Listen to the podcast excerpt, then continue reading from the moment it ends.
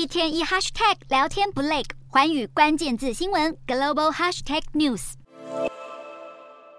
脱口秀为大众带来许多欢笑，但这一场在纽约喜剧俱乐部演出的脱口秀却是充满争议。When my prime minister went on TV to announce that you guys had dumped us, he cried because he thought we're not going to survive without you. But then 40 years later, we became a first world country. And you guys, Malaysia, what are you now?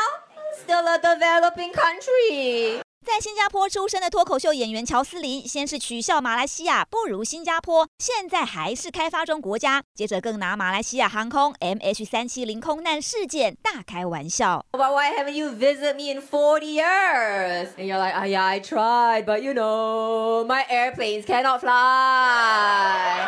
乔斯林接着再补上一刀。Malaysian Airlines going missing? Not funny, huh?